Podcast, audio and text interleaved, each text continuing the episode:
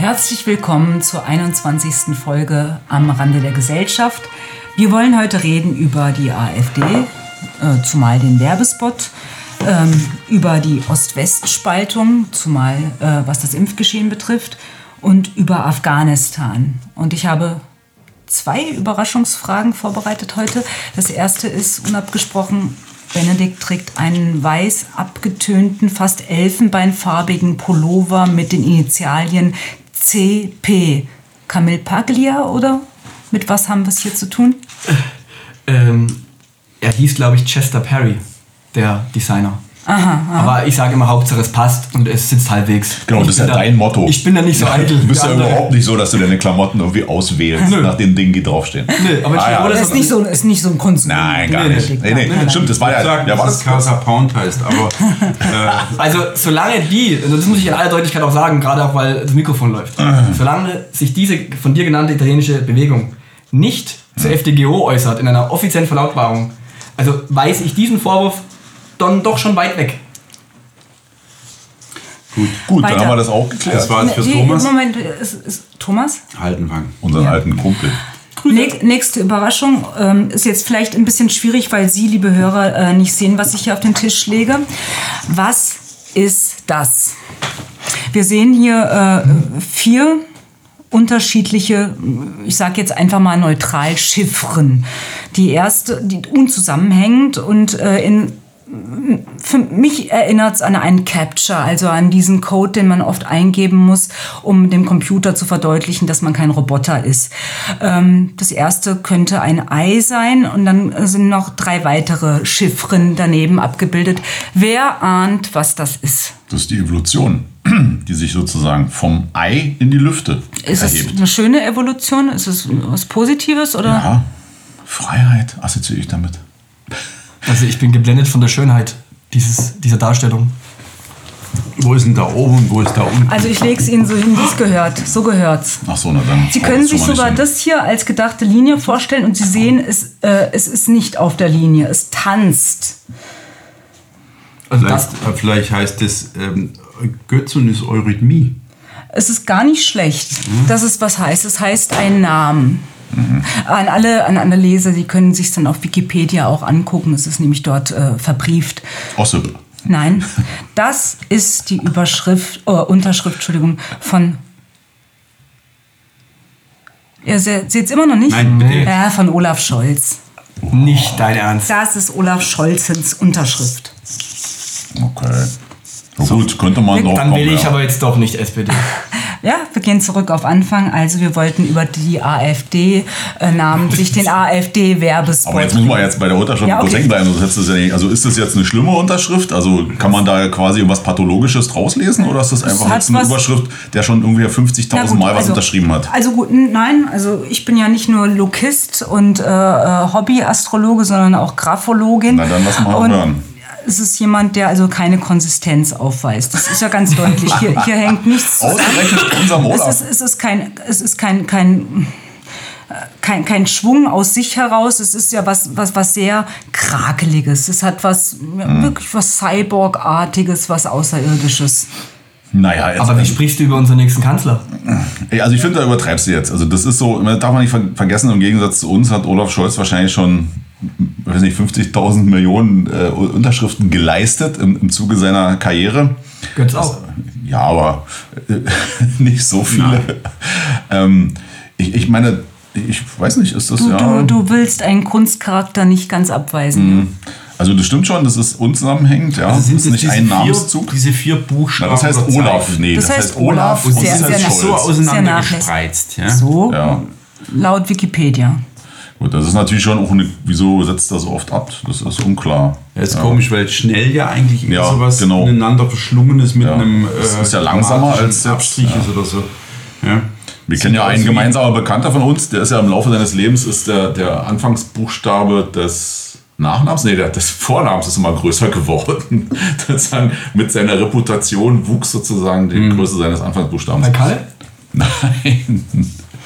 Äh, ich weiß es nicht. Also ich bin, da müssten wir mal Ludwig Klages fragen, aber der ist ja, gerade genau, nicht hier, oder? genau. Vielleicht auch ein Verweis auf die eigene Kinderlosigkeit. Das ist also unter, unterbrochen. Ja, Also wir wollten über die AfD reden. Ja. Den, Also den das AfD. neue Normal. Das das neue Normal, genau. Ihr habt ihn alle gesehen, den AfD-Spot. Es geht hier um Martin Schmidt, der sich einführt. Martin Schmidt? Unser Martin Schmidt? Ach so, ach so. Ma- Martin Schmidt als wahrscheinlich der häufigste Ach so, die Name. Erika Mustermann. Genau, Ah, Erika, verstehe. Erika Mustermann. Normalbürger. Ich bin Genau. aber, muss ich gestehen, eingeschlafen bei dem War-Spot. Vielleicht erzählt ihr mal ganz kurz, wie das da Also ähm, Martin Schmidt ist seines Zeichens Industriemechaniker, Maskenträger. Ähm, und äh, ärgert sich darüber, dass die Regierung für uns nicht mal funktioniert, wie sie funktionieren soll. Es wird Diesel getankt in diesem Spot und ähm, es ist einfach. früh es ist, aufgestanden Es wird früh aufgestanden, ja. Es ist also ein fleißiger, ein bisschen teigig, mit Kinngrübchen aussehender Mann, der aber, aber einfach vollkommen normal ist. Also Der es ist ehrliche wirklich, es ist wirklich, es ist wirklich Martin Schmidt, aka ähm, Erika Der Mustermann. Hauptslogan heißt ja auch Deutschland, aber normal. Genau, das ist sehr schön. Übrigens, ganz am Ende finde ich, also das hat mir am besten gefallen an diesem Spot, dass es dann so schnell durchwechselt. AfD Deutschland, aber stark. Deutschland, aber, weiß nicht, sozial oder Tapfer. tapfer ja, Mhm. oder sowas. Äh, und dann Deutschland, aber normal. Na, das war, äh, er ist äußerst professionell gemacht, was man, ich habe mir das Bezweifle angetan und alle möglichen Wahlwerbespots angeschaut von allen Parteien. Weiß nicht, wer auch dieses Vergnügen genossen Ja, ja, hat. schon. Ja, äh, sehr professionell. Aber ähm, es war jetzt nicht, hat mich nicht angesprochen. Ich habe Du bist überlegt, ja auch eine Intellektuelle. Fühlt sich Na. natürlich dadurch nicht angesprochen, wenn da quasi der einfache Mann gezeigt wird. Ne? Das ist das Genau. Problem. Für dich ist der sozusagen nicht Ja, gemacht. Ja, also ja. es ist so, im Marketing, in der, in der äh, Marktforschung wird ja, wenn man über Produkte spricht, wird ja so vorgegangen, äh, stellt euch vor, ihr seid Außerirdische, ihr wi- habt kein Vorwissen und seid konfrontiert mit diesem Produkt. Unter diesem Gesichtspunkt habe ich mir äh, jetzt allerlei Wahlwerbespots angeguckt. Am schrecklichsten war eigentlich für mich die CDU. Habt ihr auch gesehen? Ja, mit Laschet. Also, Doch, wir haben am La- Anfang da langtigert und erzählt, dass sein Papa noch Bergmann war. Das- bis dahin ist es gut, bis dahin er, ist es er muss, hat jetzt die letzte Zeche geschlossen in, im Ruhrpott. Also der Punkt ist Nein, nein, folgender. nein, nein, nein, nein, wir sind noch lange nicht beim Punkt, der folgender ist. Ähm, der, die längste Szene im CDU-Spot ist ja die, wie er im Holocaust-Mahnmal in Berlin steht Was? und mit, äh, und mit äh, Gegen das- Extremisten kämpft. und gegen Extremisten. Das habe ich gelesen. Ja, Das natürlich dann auflegen. ganz viel Klimawandel, ganz viel Diversity. Also dieser CDU-Spot, der ist für mich so so dermaßen daneben. Ich sag euch mal, was mein Lieblingsspot war. Ein- Einfach, wenn ich außerirdisch wäre und keine Ahnung hätte, wäre DKP. Nicht NPD, hat die DKP-Spot. NPD auch einen? NPD hat auch einen total 80er, Disco-mäßig. So ganz leicht Frank Franz oder Franz Frank, wie heißt er? Irgendwie so. Steht da und sagt, sagt halt seine markanten Parolen und das alles ist mit so einem leichten Echo unterlegt. Also es ist ja pu- putzig eigentlich. Also- DKP ist cool. Äh, DKP, da treten nur, ich möchte mal sagen, so eine Art Super-Aria auf. Ähn- ähnlich krass ist die Linke.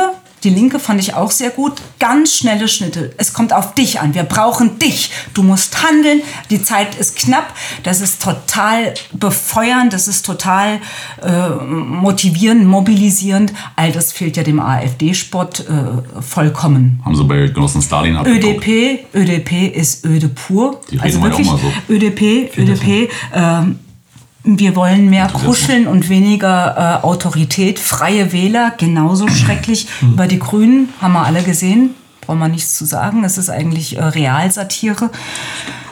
SPD ist immerhin staatsmännisch, womit wir wieder bei Olaf Scholz wären. Also er stellt sich da ja in die, in die Reihe erfolgreicher äh, SPD-Kanzler. Aber jetzt sagt ihr mal was. Was habt ihr geschaut? Ich habe, wie gesagt, nicht. Also ich habe mir den AfD-Spot habe ich angemacht, nicht zu Ende geguckt und sonst habe ich keinen einzigen äh, gesehen davon, muss ich gestehen. Ich habe nur die Sache mitbekommen mit Laschet und dem Holocaust-Mahnmal, was ja die üblichen Reaktionen irgendwie, man, die einen sagen, man darf es nicht instru- instrumentalisieren, die Laschet-Fraktion und der Zentralrat sagt, wieso, das ist doch keine Instrumentalisierung, sondern der Mann will ja nur gegen rechts kämpfen ja, und nimmt halt den Ausgangspunkt beim schrecklichsten äh, Rechtschiffre, was es gibt. Ja. Und ansonsten die Grünen, okay, die Häme habe ich auch mitgekriegt. Und ähm, NPD nur vielleicht noch, ich dachte, die sind jetzt auf so einem Ironietrip, weil in Berlin hängen Wahlplakate, da steht so Udo Vogt drauf mit dem Satz, er ist wieder da. Da habe ich gedacht, okay, also das ist jetzt so, so quasi die nächste Rakete gezündet. Ja, Eine Ebene, die wir also noch gar nicht ja begriffen genau, haben. Ja? ja. Also ich habe äh, CDU, CSU, also beide, dann äh, Grüne und AfD bisher gesehen ähm, und SPD. Und, Du hast sie nicht DKP, ML? Nein, das kommt aber alles noch. Ja. Ähm, Hast du die aufgehoben für die, wenn wenn ich, mal richtig. noch, wenn ich noch Richtung Wahlentscheidung dann äh, Ja. komme, ja, Mitte September. äh, ich lasse mir da auch die Zeit, die mir auch als, als Bürger zusteht. Ähm, bei, der, bei der CSU fand ich fantastisch, also die, der, der CSU-Spot ist im Endeffekt ein reiner Söder-Spot. Ja, das ist unglaublich. Und- und- Dermaßen Der steril doch auch. gar nicht an. Das, das Moment. doch bei der FDP genauso, der Aber Lindner-Spot. ich wollte den Satz noch Ja, ja, bitte. ausführen, danke. Nein, ich wollte ihn nur unterstützen. Ja, das freut mich. Ähm, der Söder, ähm, also extrem narzisstisch und äh, ich musste eigentlich schmunzeln das erste Mal nach 10, 20 Sekunden, als es dann geht, da zeigt, äh, die, die Welt ist so komplex und alles so schwer und dann sagt er Lobbyismus. Wo ich mir gedacht habe, okay, Hashtag Maskenaffäre, Hashtag, ähm, ich glaube, bis auf einen SPDler waren nur Unionspolitiker in diese zahlreichen äh, Corona-Affären Ja. verstrickt. Und völlig ironiefrei, dann im Gegensatz vermutlich dann zum Udo Vogt-Spot, also völlig ironiefrei sitzt er da Nee, er steht da mit seinem Problempony. Ja, ja. ganz furchtbar. Ähm, äh, also, nee. Ähm, und beim AfD-Spot, da, da, da, Du fandst ihn ja gut. Du Ja, hast ja, genau, das- in meiner das- privaten Also, ja, so. Twitter-Blase. Lass mal den Arm bilden. der, genau, ähm, äh, der, das Wort, das du verwendet hast bei der DKP mit diesem mobilisierend, da würde ich dir recht geben, dass das bei der AfD fehlt. Ähm, aber, und prinzipiell bin ich auch eher ein Freund bei Agitprop von mobilisierend, vielleicht sogar ein bisschen aufputschend, emotionalisierend.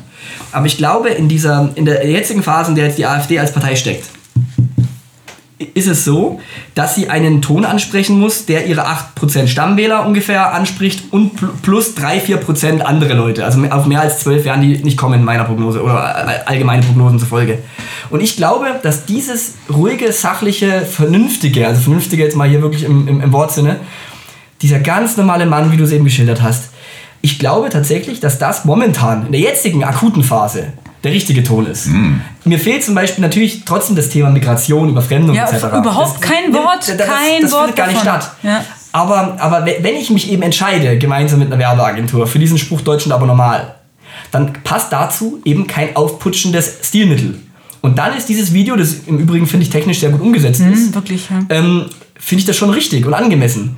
Und dieser Typ, der, dieser Facharbeiter, der ja wirklich vermutlich, äh, der, der, der, das trifft ja einfach die Realität von vielen Millionen Menschen. Und das trifft vermutlich auch Mit diesem Umhängetäschchen übrigens. Naja, gut, das ja ist mein, gut, mein äh, sieht man Privatproblem aber, wieder. ja, aber äh, wenn man sich wahrscheinlich in Wolfsburg vor das VW-Werk stellen würde, ich denke, dass viele äh, Facharbeiter oder, oder so Arbeiteraristokratie so gesagt, dass, dass diese rumlaufen. Das ist halt so. Und die, die, der, der Wahlspot soll ja auch jetzt nicht irgendwie uns vier ansprechen, sondern eben potenzielle AfD-Wähler. Sag ich doch. Und dann zwischen drei, männlich, zwischen 30 und 50, aus dem Arbeitermilieu, normal, Familie und, und auch völlig aideologisch. Also der, der Stichwort Selbstverharmlosung. Stimmt also schon. in dem Fall natürlich, aber in dem Fall halte ich es eben auch für angemessen. ich, ich, ich halte das nicht für eine Selbstverharmlosung. Ich glaube, dass das genau die Mentalität auch derjenigen trifft, die über diesen Wahlkampfsport entschieden haben. Also das ist wirklich so, dass die wirklich äh, fest davon überzeugt sind, dass sie nichts anderes sind als die CDU von 1995. Ja, so und ähm, jetzt äh, will ich mal was zu diesem AfD-Spot sagen.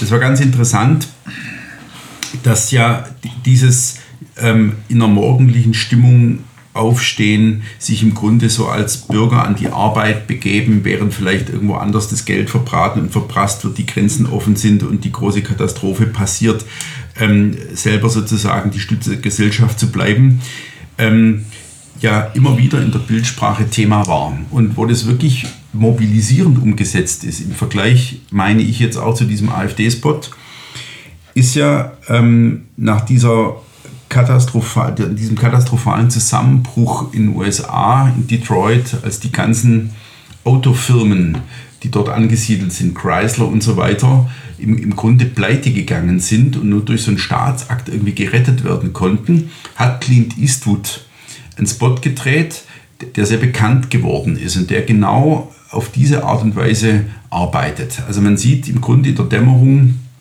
Leute, die aufstehen, äh, während ihre Anverwandten noch ein bisschen weiter schlafen dürfen, gehen sie schon aus dem Bett, äh, setzen sich ins Auto, begeben sich auf den Weg zur Arbeit und das Ganze ist eben so mit so einer ruhigen, mobilisierenden Musik unterlegt und dann kommt eben dieses Knittergesicht von Clint Eastwood ähm, ins Bild, der dann eben, eben auch genau die Mentalität trifft mit dem Satz, dass er sagt, ein Land wie die USA ist nicht mit einem Touchdown erledigt es gibt eine zweite Halbzeit oder ich weiß nicht, wie viele Halbzeiten es da gibt bei, äh, beim Football.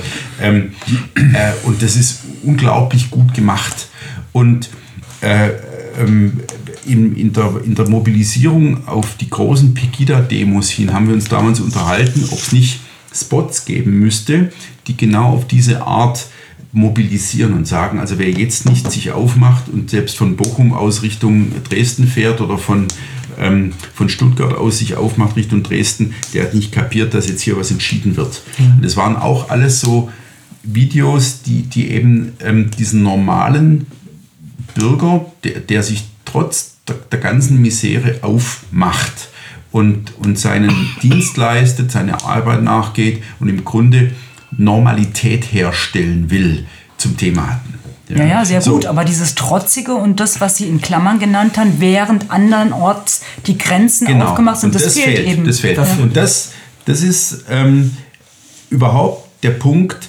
Ähm, ich, ich meine, dass da dieser, äh, das ist wie ein Infekt, der ähm, die, die Partei erwischt hat. Dass man tatsächlich denkt, durch die Aussparung der harten Bilder und der harten Themen könne man signalisieren, dass man nicht wirklich gefährlich ist. Man könne also beispielsweise dem Verfassungsschutz von der Schippe springen, ja, äh, der ja äh, dargestellt wird wie der Sensenmann. Also wenn der VS mal zugreift, stirbt die Partei oder so. Ja. Ähm, und, und genau diese Beißhemmung äh, ist das, was aus meiner Sicht den AfD-Wahlkampf auch zu so einer unglaublich laschen Angelegenheit macht. Naja, nachdem jetzt unser äh, äh, Schwuchtelbinden Radikalinski Uwe Junge ausgetreten ist, haben wir ja auch beste Voraussetzungen dafür. Ja, ähm, zu Götz nur kurz. Ähm, die, die Geschichte ist aber vielleicht auch die, also ohne, also inhaltlich sehe ich das genauso oder von, vom, vom Marketing her, aber der Punkt ist vielleicht auch der, dass die AfD ja vom Normalbürger, den sie eigentlich adressieren möchte, auch von, den, ja, von der Generation 60 plus, wo die AfD am wenigsten gewählt wird, dass die AfD ja schon wahrgenommen wird als eben das konkret Unnormale, als das Absonderliche und vor allem eben auch als das lautstark Polternde. Und vielleicht ich, äh, hat diese Werbeagentur, die diesen Spot entworfen hat, sich auch einfach gedacht, oder auch als ein Teil unter anderem gedacht, ähm, dass man eben so eine Art ruhigen, vermeintlich seriösen Gegenakzent setzen sollte, um dieses Polternde sicher. abzuschwächen. Und ähm, der Überraschungseffekt, ich glaube, hätte man zum Beispiel jetzt ähm, so ganz in einem raschen Ablauf ähm, äh, wie so ein Propagandavideo, zum Beispiel so Migrationsszenen in Afghanistan, Nordafrika, was auch immer gezeigt. Ja. Oder so wie, so wie so die Afrikaner in, in Keuta, ähm, äh, oder wie man es richtig ausspricht, war bestimmt falsch ausgesprochen. Also in diesem spanischen, in dieser spanischen Enklave in Nordafrika. Züter, ja, danke. äh, wie die dort über die Zäune klettern. Wenn man sowas gebracht hätte, vielleicht wäre das zu erwartbar gewesen. Also die Frage ist doch immer die, ähm, wer, wer ist die Zielgruppe? Ja? ja. Und äh, wir haben, waren uns doch auch einig in der, in der Vergangenheit, ähm, dass man seine Stammwähler dadurch verprellen kann, dass man die Stammthemen nicht mehr bedient. Mhm. Ich halte es beispielsweise ähm, für fragwürdig, dass die AfD nicht mehr mit diesem klaren Signal Blau plus diesem, diesem seltsamen Rot ähm, diesem, diesem Aufschwungpfeil nach oben und so weiter arbeitet, sondern im Grunde jetzt der zweite, dritte Blick notwendig ist, um zu erkennen, dass diese weiß umrandeten Plakate AfD-Plakate sind. Es gibt ja mittlerweile nun durchaus so diese Mini-Konkurrenz Basis und andere Parteien, die da am Rande zu fressen beginnen oder die Freien Wähler oder so, ähm, bei denen man wirklich keine Signalfarbe kennt, ähm, sondern äh, nachschauen muss, um wen geht es ja eigentlich. Ja? Und die AfD, ähm, die, die, die erfindet sich sozusagen in einer schwierigen Situation neu mit, mit dieser Art Sprache. Mhm. Ähm, und das halte ich, halte ich schon für gefährlich. Ähm, weil ich jetzt wiederum weiß, dass der, der, der, normale AfD oder auch der Normalbürger, die klare Ansage schätzt. Ja? Und ähm, die, die, das Problem haben wir doch immer, wenn wir über Agenturen, über äh, den, den Parlamentarier, der jetzt vielleicht seit drei, vier Jahren in Berlin lebt und äh, immer noch denkt, er ist derjenige, der dem Volke aufs Maul schauen kann, ähm, haben, dass die Leute anfangen zu verwechseln, äh, wer ist Fisch, wer ist Köder, wer ist Angler. Ja? Ja. Ähm, also in der PR ist es immer so, der alte Spruch, dass der Köder dem Fisch schmecken Ja. muss und nicht dem Angler. Und wir sind selber überhaupt nicht frei davon, dass wir uns überlegen, wie stehen wir mit dieser oder jener Aussage, diesem oder jenen Bildsprache vor den uns beäugenden Journalisten da. Ja? Und fragen nicht, wie stehen wir vor denjenigen da, die hier eigentlich Bücher kaufen oder die hier eigentlich vielleicht eine Wahlentscheidung oder eine, eine, eine, eine Zustimmungsentscheidung treffen. Ja? Also man will dann in seiner Blase gut dastehen, aber die Blase ist überhaupt nicht relevant, äh, wenn man sich Wählermassen anschaut oder so. Und das ist ähm, aus meiner Sicht die eigentliche Frage. Ja, sehr guter Einwand, Dazu jetzt nur, nur eine Ergänzung. Äh, eine der, der Wahlumfragen, wir schauen alle skeptisch auf Wahlumfragen, das ist ja, glaube ich, unseren Hörern klar, ähm, hat gezeigt, dass in Thüringen die AfD, in Thüringen die AfD mittlerweile stärkste Kraft ist, wenn es um die Frage geht, wen wählen Sie zur Bundestagswahl 2021. Ja, also das heißt, das Irgendwas macht der Höcke das richtig, ja. Gott sei bei uns, dieser Partei, äh, angeführt wird, der stabilste Landesverband, der, der Fraktionschef, der am längsten Fraktionschef von allen Fraktions, äh, Fraktionschefs der AfD ist, äh, längsten Landesvorsitzender von allen AfD-Landesvorsitzenden ist und so weiter, ähm, der macht irgendwas richtig anscheinend. Ja? Und, ähm, und das ist schon aus meiner Sicht in Frage zu stellen. Also das würde ich ein, natürlich unterstreichen. Aber bei den AfD-Kernthemen äh, würde ich widersprechen. Weil die AfD-Kernthemen sind bis auf Migration, das ist auch mein Kritikpunkt natürlich, aber bis auf Migration sind die Kernthemen in diesem kurzen Spot, der nur 90 Sekunden dauern kann, ähm, schon enthalten. Nämlich Ordnung, Fleiß und Sicherheit. Vielleicht noch Sauberkeit sogar, wenn der da irgendwie diese Mülltonnen, glaube ich, links an der Straße sieht oder so. Müllhaufen, ja. Ja, Müllhaufen. Aber diese, diese, diese, diese, dieses, dieses Ordnungsdenken, das vermutlich viele AfD-Wähler prägt, auch dieses Ruhe-, Sicherheit-, Stabilitätsdenken, das ist ja enthalten. Und auch diese zum Beispiel, wo dann dieser Amazon-Wagen, der natürlich nicht als Amazon-Wagen benannt werden darf zum Spot, der dann irgendwie so äh, fährt und dann äh, sagt das so ganz sachlich und ruhig, man muss die Kleinen eben unterstützen gegenüber den Großen. Also ich finde, die Themen sind schon drin. Beenden würde ich den Satz nur damit, dass es eben traurig wäre oder schade wäre, wenn man dieses Migrationsding, was ja wirklich der haupteinende Aspekt der gesamten AfD ist, egal welcher Strömung man angehört, aber Migrationskritik oder Mig- Migrationsablehnung in Teilen sogar, das ist ja der, der, der Kit, der diese Partei überhaupt zusammenhält. Und ich hoffe halt, dass man sich nicht von diesem Thema in diesem Wahlwerbespot verabschiedet hat, um eben beispielsweise dem VS zu signalisieren, man ist nicht gefährlich oder sowas. Wenn es so wäre, wäre das natürlich dann wirklich äh, äh, brutal. Aber das Problem ist doch, dass das Ding halt austauschbar ist. Also diesen Wahlwerbespot kannst du doch fast jedem irgendwie Partei unterjubeln.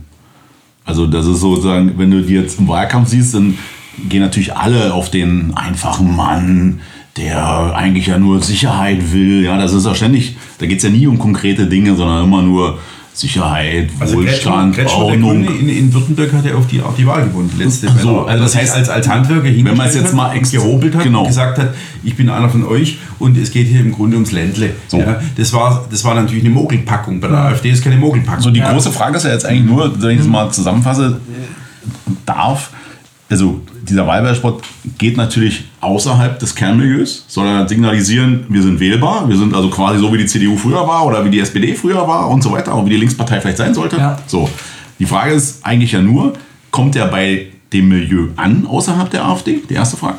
Und verprellt er die eigenen Leute? So. Und jetzt, das, das weißt du natürlich, also jetzt, ich weiß nicht welche, die haben ja die Entscheidung getroffen, die Idioten, die uns immer wählen, wählen uns sowieso, lass uns das Ding mal ausweiten. Ja? Und jetzt nicht sozusagen Bürger verschrecken, die uns vielleicht dann nicht wählen würden. Und wenn das aufgeht, also ich wundere mich auch über diese Zahlen. Im Prinzip ist ja die AfD festgenagelt bei 10, 11, 12 Prozent. Ja? Und ja, obwohl die ja in den ganzen Dingen, die in der letzten Zeit gelaufen sind, jetzt nicht übermäßig gut dargestanden haben. Ja? Also da der, der Wahlkampf ist lasch. Die Aussagen von Topalla sind noch lascher. Also da kommt nicht mal eine Forderung so nach dem Motto, Maas muss jetzt zurücktreten, na, also fordert weniger als, als, als die FDP, die sofort den Rücktritt gefordert hat. Da kam von Kropala nur, ja, muss man anders machen oder irgendwie sowas. Also, tut mir leid, das ist, äh, Aber da, der Götz hat es ja angesprochen. Ich meine, es gibt jetzt die Freien Wähler, die mit Sicherheit auch einige bürgerlich-konservative Wähler ansprechen. Es gibt die Basis, die das ganze Querdenkermilieu plus X anspricht. Hast du die Wahlwerbespots gesehen von diesen beiden Parteien? Nein, aber die sind ein- so erbärmlich. Ja, aber, aber trotzdem denke ich, dass die Freien Wähler irgendwo bei 2,5 landen und die Basis vielleicht bei 1%. Und das sind 3,5% Wähler, die potenziell bei der AfD landen Absolut, können. absolut. Und, und wenn man bedenkt, dass du völlig recht hast, Erik, dass der Wahlkampf viel zu wenig kämpferisch und dynamisch ist. Und wenn man dann noch bedenkt, dass es eben 4% bis 5% sonstige Parteien gibt, die auch potenziell AfD-Wähler sind, dann wären ja 12% sogar merkwürdigerweise ein relativer Erfolg, weil man quasi 3, 4, 5% verloren hat, aber doch nicht verloren hat. Aber bei dem Wahlwerbespot, ein letzter Satz dazu, ich finde, mit einem Wahlwerbespot muss man nicht unbedingt die eigene Blase erreichen. Die muss man erreichen mit alltäglichem Straßenwahlkampf, Türwahlkampf und anderen Mitteln. Dieser Wahlwerbespot aber hat ja die Möglichkeit oder bietet die Möglichkeit, dass man zum Beispiel vor der Tagesschau mal ausgestrahlt wird oder vor, der, vor äh, ZF heute oder so. Und das schauen ja nicht AfD-Sympathisanten, sondern das schauen ja die typischen BRD-Bürger, die ja wirklich glauben, was im GZ-Fernsehen kommt. Und die zwingt man ja quasi, diesen Spot anzuschauen auf einmal, weil die normalerweise natürlich nicht beim Türwahlkampf mit der AfD reden würden oder zum Infostand kommen würden. Und wenn die jetzt diesen ähm, Wahlwerbespot sehen, wäre natürlich trotzdem immer noch, die absolute Mehrheit wird sagen, oh Gott, äh, solche Heuchler oder Selbstverharmloser oder was auch immer. Aber zumindest muss dieses Video oder kann dieses Video vielleicht angeschaut werden. Und da ist dieser Verzicht auf die Polarisierung strategisch vielleicht gar nicht so dumm. Dass natürlich trotzdem Brandner auf dem Marktplatz dann richtig poltern kann für Ah, eigene Leute. Jetzt muss ich mal was sagen. Ha, Ja. Ihr habt ihr gestern mitgekriegt, Matthias Moosdorf im Straßenwahlkampf.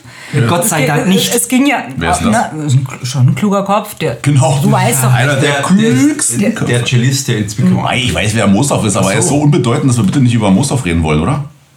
Also lass doch mal die Nein, also ich, ich- finde ihn klug. Er steht da auf der Straße, macht auch einen ganz redlichen Wahlkampf. Äh, Aber ein Zitat wurde da gestern rausge, rausgerissen und zu Recht ein bisschen, äh, wie sagt man, sich drüber lustig gemacht, ähm, wie er sagt, ich möchte meinen vier Kindern ermöglichen, dass der Untergang nicht ganz so rapide vonstatten geht. Warum Konservative immer verlieren? Alex Körtegic. Ich will übersetzen das mal. Er möchte gern eine Bundestagsdiät, damit er seine Kinder quasi behütet in Privatschulen aufwachsen Ach lassen kann. komm, das, das ist so? jetzt eine Unterstellung. Ich glaube, Ja, alles andere halte ich jetzt für irgendwie für ziemlich viel äh, Vorschuss, ja, sozusagen. das wusste, ich, das wusste ich überhaupt nicht, dass Moosdorf hier äh, so Er will, schlecht dass gewesen das, ist. was sowieso verloren geht, etwas langsamer verloren Sanfter, ja. Genau. Aber ich will mal jetzt, wenn wir uns jetzt hier die Köpfe heiß reden, mich würde ja für meine andere Frage interessieren. Welchen Einfluss haben diese fucking Spots überhaupt auf die Wahlentscheidung? Marginal. Liegt es bei 0,1% oder äh, 10? You will never know. Das weiß Also man, glaub, das kann man nicht ist, auseinander ähm, dividieren am, Ich, glaube, dass die, dass die im Grunde so als zusätzlicher äh, Happen äh, reingeworfen werden ins, in, ins Becken. Und wenn die Stimmung danach ist, ähm, dann können die ziehen. Das ist schon so. Aber du musst doch eigentlich auf einen Verstärker hoffen. Ja, Ja, musst auf den Verstärker hoffen, Genau. genau. Und der Verstärker hat ja bei der AfD überhaupt nicht funktioniert. Nee, der hat bei den Grünen funktioniert. Das war ein großer Skandal. Die singen irgendwelche Lieder mit irgendwelchen wunderlichen Leuten an irgendwelchen Kühlschränken und Grillen und so dabei. Ja. Dennoch, die Leute haben über diesen Spot offensichtlich ja viel geredet. Wenn ich das jetzt. Im, Im Grunde ist das natürlich der, der, der, der Hauptaspekt und das hat ja beispielsweise Thüringen, glaube ich, vor vier Jahren oder wann die gewählt haben. Ne, vor, vor zwei Jahren haben die das doch gemacht.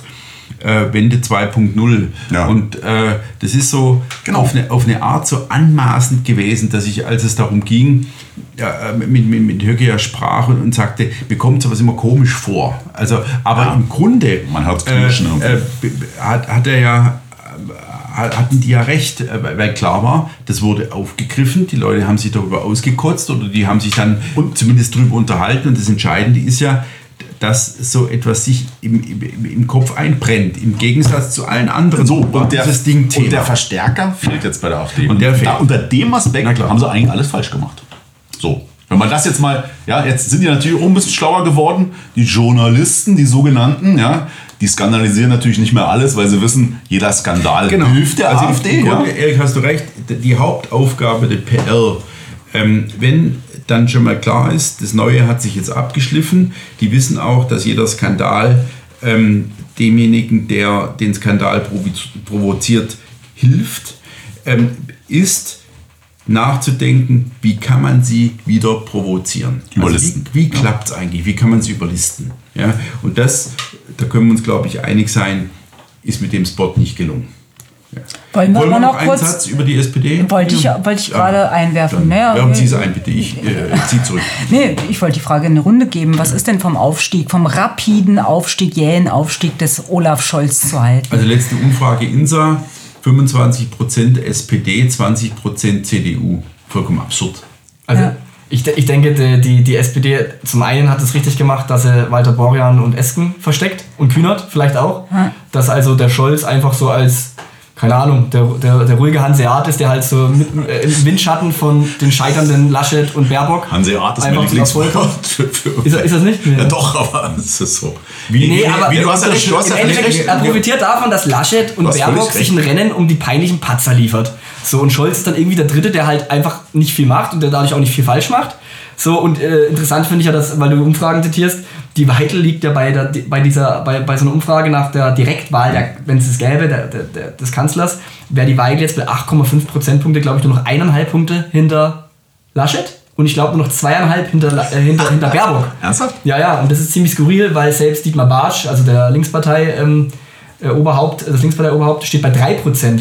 Also hat, da, da, die Weidel hat immer 8,5, ich meine, das ist relativ stabil. Aber die SPD. Komisch, dass mich nie einer fragt. Ich wurde noch nie gefragt. Du meinst, du wurdest in den, in den Umfragen nicht berücksichtigt. Genau. Das ja 1000 meistens, so Pi mal da, Ja, Daumen 1000 bis 1000 2000 Leute, relativ. ja. Ich meine, das ist nicht viel bei einem 80 Millionen Ja, ja. Völkchen. Aber ich glaube, die SPD ist, wie gesagt, zum einen profitiert sie vom Versagen der anderen und ähm, genauso wie die FDP im Übrigen. Und ähm, ich, ich, ja. Ich meine, Ich denke, das 2010 ist war der Herr äh, Scholz bereits beim Bilderberger Treffen gewesen. Und da, äh, es ist so, es ist so, da kommt nicht Hinz und Kunst hin, da kommen im Grunde alle äh, künftigen, ja, alle Bundeskanzler ins B waren dort vorher gewesen. Nee, die nicht. Ja, wenn es danach geht, die Baerbock war auch im Young Global Leader Programm von Klaus Schwab. Also ich glaube, diesbezüglich sind ja an, alle Angehörige. Ich glaube, die laden der- eh mal ein, der der irgendwie äh, Nein, es ist eben Schwan nicht den so. Kopf über, Es ist- über den Wall es streckt. ist eben nicht so. Also, Nein, nein. Ist egal. Warst du noch nicht da jetzt? Oder? Nee, Ach so, natürlich nicht. Weil du hast den Kopf ja auch schon mal über den Wall genau, gesteckt. gar nicht wählbar. Weißt du, ja. im Gegensatz zu dir. Wieso bin Moment, ich ganz kurz, nee, ja, äh, äh, zurückspulen. auch falsch. Ja. Also. Also ich finde SPD, ich finde ich find's, ich find's skurril.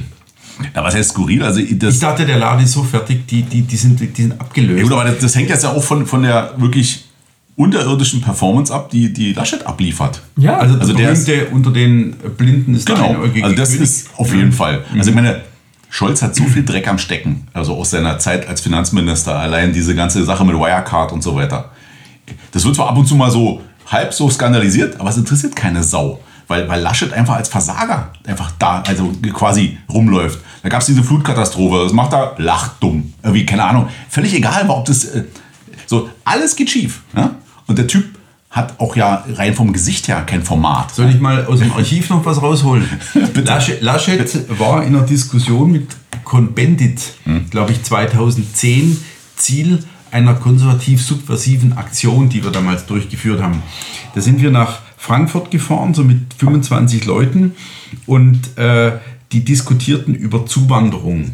Also Cohn-Bendit natürlich der ganz große Befürworter und Laschet damals der Ministerpräsident ähm, und, und CDU-Mann, der am weitesten vorgestoßen war mit auch dafür. War der schon Ministerpräsident damals? Oder, oder zumindest CDU-Landesvorsitzender. Ja, sowas, so ja. war's. Ja. Und ähm, das war in so einem Theater in Frankfurt und dann sind wir rein zu, dieser Podiumsdiskussion und haben dann nach zehn Minuten ein Megafon angestellt, so eine Sirene und sind auf die Bühne und haben Transparente entrollt und haben, äh, sind den Leuten auf die Nerven gegangen. Und das Ganze war dann so nach zehn Minuten, Viertelstunde war es durch und sind raus in ein Café und haben uns da selbst natürlich gefeiert. Das war natürlich auch in der Presse. Und unser Kameramann Martin Lichtmess, der damals dabei war, Den kenn ich. hatte vergessen, auf den Knopf zu drücken. Die Kamera lief nicht. Also er hat gefilmt, ohne dass es eine Aufnahme gab. Ja. Und ähm, Das- das schneiden wir raus, oder? Sonst, sonst, sonst wäre das dokumentiert. Ja. Passiert nicht ähm. Nein, nein. Äh, ich glaube, ähm, das kann er verkraften. Ähm, und, und das war, ähm, das war sozusagen die erste Begegnung. Ich habe Laschet seither auch immer als einen extrem progressiven Der war ja der super Merkelmann immer. wahrgenommen. Nur, dass er halt nicht ihren Biss hat. Ja, der, ja, der was- so die Flanken Merkelmann. Ja, ja, denkt ihr, denkt ihr, äh, dass Laschet noch ähm, auf den, äh, ja, im, im Endspurt sozusagen jetzt ausgewechselt wird und Söder eingewechselt wird? Nein, das glaube ich nicht. Komischerweise auch eine Frage, mit der- der ich mich nicht. nicht Ja, ich denke da oft drüber nach. Also, jetzt. Gedanken, ja, ich weiß nicht, ja. Also ich Äh, glaube eher ist fast, ja- dass das, dass das Wahlergebnis sich dann nochmal mehr angleicht, also Mhm. was SPD und CDU betrifft. Also die werden, denke ich, nochmal, diese, diesen, diese strukturelle CDU-Mehrheit wird nochmal zur Geltung kommen. Wir waren uns doch irgendwie alle vor, vor sechs, acht Wochen, dachten wir doch, die Baerbock ist eigentlich nicht zu halten. Das wird, die werden die durch Habeck ersetzen. Haben wir nicht gedacht, alle. Ha, nicht, hast du nicht gedacht? Nein, In weil- unserer Familie haben das alle Also ich gedacht. dachte mir das schon, dass das so nicht mehr geht. Dass die, die, dass die die jetzt ersetzen und im Grunde so eine Art... du kannst ja nicht eine Frau ersetzen bei den Grünen durch einen Mann. Das Äh, geht doch gar nicht. denkt an Saarland. Deswegen sind die jetzt nicht auf der Liste, weil doch dort irgendwie Ja, stimmt, ja. nicht, nicht die Geschlechterquote beachtet wurde. Aber zum einen mit Söder, da gibt es ja wirklich Hinweise, es gibt ja auch Umfragen, lustigerweise, ich weiß nicht, ob es auch Insa war, ähm, äh, wo jetzt gesagt worden ist, was wäre, wenn Söder antreten würde. Auf einmal waren es nicht mehr die 10% von Laschet Direktwahl, sondern 38% Söder. Naja. Und das streicht wahrscheinlich sein bayerisch. Und meinst du denn, dass die, dass das, dass der. Ich weiß es natürlich Also nicht. ja, Meine das- Kontakte wenn mit die- sind auch die nicht die besten. Wenn die Vorausschweinung sich mit Schweinchen schlau paart, ja, dann kommt Söder dabei raus. Das ist für mich... Darum das- geht es ja jetzt gar nicht, Doch, sondern das, geht wäre jetzt, wäre jetzt sozusagen nach allen Zahlen, die vorliegen, wäre damit der Wahlsieg der Union gesichert, wenn Söder jetzt käme. Obwohl er Bayer ist, was nicht überall So, beliebt ist. ja? so nach dem Motto, wir haben verstanden, alles klar, die wollt uns nicht, Ja, ja, genau. Laschet weg, egal, Kollateralschaden, dann muss er halt noch ein bisschen Ministerpräsident bleiben, was er dann nächstes Mal nicht mehr ist, und äh, nehmen jetzt den Söder. Aber die Frage ist, funktioniert so eine Partei? Und das tut sie eben nicht, sonst wäre ja Laschet niemals Kanzlerkandidat geworden, weil die Zahlen waren für Söder immer besser. Immer. Das stimmt natürlich. Weil ja jeder Aber war, so krass, war die Differenz so groß? Nee. naja, so jetzt wie nach dieser Direktwahl nicht. Ja. Aber ähm, die, die ganze Stimmung, haben wir ständig über Stimmungsabfragen Ja. unter CDU-Mitgliedern, war immer pro Söder. Sogar, sogar hatte ja sogar Merz eine Mehrheit vor Laschet. Und am Ende haben Laschet und, wie hieß er, Kram-Karrenbauer, ja Merz jeweils geschlagen. Oder man denkt, das kann eigentlich gar nicht sein. Die ganze CDU sehnt sich nach einer konservativen Führungsfigur. Trotz der Werteunion. Ja, Trotz der verdammt. Werteunion. Aber nein, es wird nicht. Aber noch eine andere These zum Abschluss dieses Themas. Äh, was ist denn, wenn. Stimmst du jetzt hier bei dem Thema zu Ende? Zu Ende? Ja, Ah, okay. habe ich so festgelegt. Nein, Spaß, aber ähm, ernste These. Und zwar, ähm, War die jetzt nicht es, es könnte ja auch sein, äh, ohne jetzt irgendwie eine Verschwörung äh, zu konstruieren, dass die Mobilisierung der CDU-Wählerschaft gelingt, weil die Leute jetzt in den Umfragen, also die CDU-Wähler, die potenziellen CDU-Wähler, sehen jetzt, oh Gott, oh Gott, es droht eine Linksregierung. Ja, klar. So. Wie, wie in Sachsen-Anhalt. Wie in Sachsen-Anhalt, nur halt eben auf, dem- auf, auf, auf, auf, der, auf der großen Ebene. Ja. Dass die Leute jetzt sagen, oh Gott, ähm, die SPD und Grüne sind stärker oder genauso stark auf Augenhöhe. Oh, wir müssen jetzt erst recht CDU wählen. Und es gibt ja wirklich, ich vermute, es gibt sogar AfD-Wähler, die jetzt sagen, oh Gott, bevor wir Rot-Rot-Grün haben Ja, klar. und der Ökosozialismus direkt Hat doch Maaßen wird, Schreiben- Nationalsozialismus, Das- das dann Schreiben- äh, lieber CDU. das Schreiben von Maaßen an seine potenziellen Wähler war ja genau so. AfD sagt was Richtiges, aber die, mit denen wird keiner koalieren. Also weggeworfene Stimme. Ja, ja. CDU, wählt mich, der ich quasi die IB einfach äh, mal beobachten lassen habe. Ja. Krasser Vorgang war. Gut, wollen wir noch äh, zum, zum Also anderen- wenn Maaßen hier anträte, ja, Mhm. dann würdet ihr ihn wählen, ja, als, als Heilsbringer? Was ist wählen? ähm, also zum Abschluss wollen wir noch. Ja, das war doch schon abgeschlossen. Kamer- Kamerad Junge ein Wort verlieren. Noch. ist, den haben wir doch schon längst vergessen. Haben wir schon längst. Ja. Haben wir Ey, schon hat doch schon alles- vergessen. Ich habe alles gesagt, wir. was dazu zu sagen Gut, klar, dann sage Du ich meinst auch nichts mehr dazu. Info? Mensch. Genau. Ja. Gut. Ja, dann müssen wir jetzt ähm, davon ausgehen, dass es in den äh, fünf sogenannten neuen Ländern stabile AfD-Ergebnisse geben wird. Im Westen eher nicht. Und das bringt uns zum Thema Ost-West-Gefälle. Wie war der Übergang? Gut, hervorragend. Gut schon. Ja? ne? Ich habe schon zwei Abmahnungen, ich sage dazu nichts. Dann Und fühl mal aus. Dann fühl mal aus. Fühl Ich, mal aus. ich habe da Genau. nicht viel auszuführen. Ich habe nur so lachen müssen, als ich in den letzten Wochen äh, mir die, immer wieder die Inzidenzenkarte äh, äh, Guckst du dir mal hat. Ja, ja, schon. Und zwar deswegen, lieber Dr. Dr. Erik Lehner, HC. weil wir von 17. bis 19. September versuchen, hier eine Akademie durchzuführen.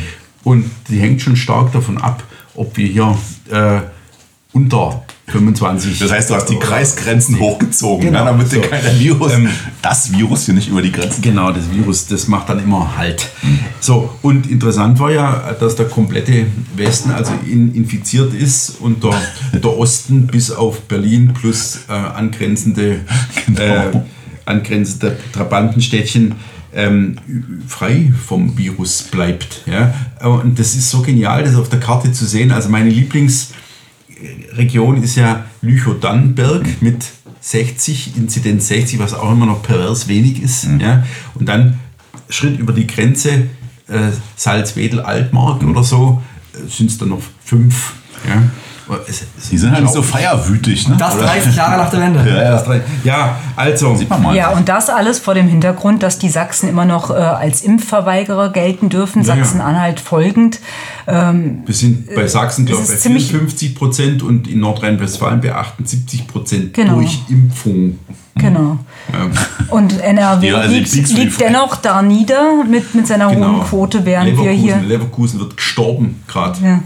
Aber haben wir da jetzt, haben wir jetzt irgendwie dazu Untersuchungen, woran das liegt? Also ich denke, man kann vor allem die, diese Lächerlichkeit der gegnerischen Argumentation äh, bloßstellen, die ja wirklich bei jedem, äh, jeder hohen Inzidenz in, äh, in Sachsen oder Thüringen rumgeheult haben oder aufgeheult haben, besser gesagt. Oh, überall wo die AfD stark ist, ist noch Inzidenzen hoch.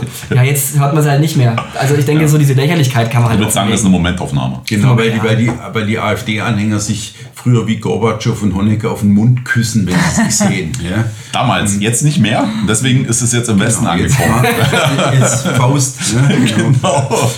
Wahnsinn. Nee, Also, also, ähm, ja, Aber die Skepsis ist da. Also ich glaube nicht, dass es eine grundsätzliche Impffeindschaft in Anführungszeichen im Osten ist. wäre auch komisch, äh, weil, weil der Osten hat ja in der DDR auch, gute Impferfahrungen gemacht bei anderen Dingen. Ja, gut, das sagen wir mal in Klammern. Jedenfalls war im Osten natürlich, äh, wie soll ich sagen, da gab es keinen kein Impfbefehl oder keinen Impfzwang, aber im Grunde gab es praktisch einen, weil es äh, sozusagen vorgegeben war, wann was zu machen war. Ähm, insofern hätte ich eigentlich eher gedacht, dass der Osten da sagt, ja, scheiß drauf, wir haben uns immer impfen lassen, hat uns damals nicht geschadet, schadet uns heute nicht. Aber ist nicht so, das ist halt interessant. Also da, damit hätte ich nicht gerechnet. Und ich habe sowieso im, im Laufe der letzten Monate auch mit Leuten, wo ich mal gedacht hätte, klar, die, die sagen, die nehmen sich den Peaks für die Freiheit, die wollen ja in Urlaub fahren und so. Wobei ich bei Leuten teilweise überrascht war, die das nicht gemacht haben, sondern eher wirklich extreme Vorbehalte dagegen haben. Bei anderen wiederum, besonders jungen Leuten, ne, die sind da relativ sagen, wieso denn nicht? Ich, lasse mir doch meine Freiheit nicht nehmen. Und, Also, aber äh, das Phänomen Impfstolz, das gibt es, glaube ich, nur im Westen. Also dieser Das sehe ich auch so. du das- meinst, wo Leute sich ihr, ihren QR-Code auf den Arm tätowieren lassen, Das, dass sie das, geimpft das sind? nicht gerade, aber dass das so als Selbstverständlichkeit und warst du nicht? Ich, ich glaube, das gibt es im Osten nicht. Ich meine, wir reden ja hier jetzt auch äh, aus dem ländlichen Bezirk, aber ähm, hier gesteht keiner ein, dass er geimpft ist. Also er wird sich peinlich machen. Hingegen meine Eltern im Westen, also da, da ist das, wie, wie es überall beschrieben wird. Und was hast du? Und dann wird halt Ich find- AstraZeneca oder was man auch immer hat. Das ist natürlich. Im besten Fall nicht. Also ich finde BioNTech ja schon viel besser. Johnson Johnson dachte ich, das ist mit einmal durch, weißt du? komm, bleibt mir ernst. Nein, aber die, ähm, lustig wird ja immer, wenn es dann heißt, Ernst bleiben. Es war eine Party, wo nur doppelt Geimpfte waren. So denkst du mal, also ähm, Ja, wir müssen natürlich bei dieser Frage auch über Israel sprechen. Genau. Und in Israel äh, gibt es ja diese, diese extrem hohe Durchimpfung, wie du sagen würdest, Götz. Oder auch die Wissenschaft, ähm, also du. Und äh, da- da ist ja auch so, die haben explodierende Inzidenzen mit 500, keine Ahnung was. wo liegt denn das an den Arabern? Jetzt ist er ruhig. Jetzt ist auch. Jetzt ist er ruhig. Er hat Araber gesagt. Ich verstehe die Wendung jetzt nicht. Naja, in Israel leben ja nicht nur Also zum, Juden. einen sind ja die, zum einen sind ja die Araber, die in Israel leben, auch zum Großteil israelische Staatsbürger. Also sind es auch Israelis ehrlich und keine Araber. Also ich Fall. wollte jetzt auf den, auf, eigentlich auf den Volksbegriff hinaus. Ach, Volksbegriff. Ja, ja, ja. Den ethnischen. Ja, genau. Ja, gut, Also ich wollte der- jetzt zwischen Juden der und ist Arabern im unterscheiden. Verfassungsbogen nicht enthalten. Bei Israel schon. Da wird ja schon unterschieden. Wir können aber Aber ernst ist ein bleiben. anderes Thema. Kurz ernst bleiben. Das ist Ja, doch hochinteressant, dass ein auch Land wichtig, dennoch ja. eine brutale Inzidenz hat. Ja. So, und ähm, das, ist eine, das ist eine Frage, ja. Gibraltar doch streiten. genauso. Ne? Die, die, ich darf ein kurzes Wort ins Spiel bringen, was mir sehr gefällt. Wenn es ernst ist, ja. Impfdurchbruch. Ja, das ist ja das Wort. Also die Leute sind alle geimpft und dieser fiese Viso-Virus macht einen Impfdurchbruch. Jetzt, haben wir ja, jetzt wurde ja auch schon reagiert zu sagen, naja, gibt's, ja, gibt's, ne? aber verläuft alles ganz harmlos. Das Ja. heißt, die anderen sterben und die nicht.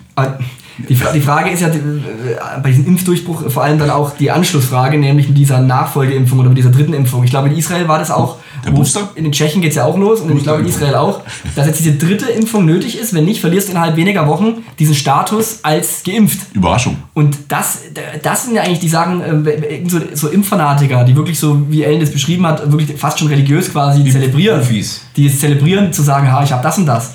Da würde mich interessieren, ja gut, bleiben die immer noch so unkritisch, wenn es dann eben wirklich an die dritte Impfung geht, an die vierte Impfung, sagen die, das ist dann halt einmal im Jahr, da habe ich ja den Termin zur Impfung. Und ich Oder- befürchte, genau das ist es nämlich. Ich glaube nicht, dass die Leute dann auf einmal massenhaft umdenken und sagen, Nein. "Ey, die, die haben uns verarscht, sondern, okay, dann habe ich halt einmal im Jahr eine halbe Stunde Termin, mein die Gott. potenzierte Grippeschutzimpfung. Da gab es ja auch, weiß nicht, wie viel Prozent der Deutschen sich haben pro Jahr gegen Grippe impfen lassen. Das haben die ja auch jedes Jahr neu gemacht, ohne zu maulen. Ja? Das werden sie jetzt dann halt auch machen. Nur, dass viel mehr sind, weil es ist ja keine Grippe, sondern das ist ein tödliches Moment mal, Virus. ab Oktober beginnt das große Sterben, habe ich gehört. Ich habe jetzt wiederum gehört, dass irgendwie 80 Prozent der angeblichen Corona-Toten, das hat irgendwie ein Pathologe dann in der In der Welt, Welt stand das gestern, ja. ja, äh, dass die gar nicht an Corona gestorben sind. Da, Wir müssen Mhm. also umdenken. Ja. Was soll man noch glauben? Wir leben wirklich in einer Welt. Das ist doch. leben weil das Thema Jetzt, ja du erklärst uns das jetzt. sind wir hier auch im Grunde jetzt nicht mit Details aufwarten können. Mich äh, überzeugen solche Karten eigentlich nur immer wieder vom selben. Ähm, es handelt sich hierbei alles in allem um, um eine große Fake-Erzählung. Es handelt sich dabei um äh, eine Sache, die wir am Anfang alle ernst nahmen, weil wir nicht wussten, was auf uns zukommt. Ähm, zwei Monate später wussten wir ungefähr, dass es nicht die Beulenpest ist und dass hier nicht äh, die Leichen rausgebracht werden müssen auf den Schinderkarren, der durch die Dörfer rollt.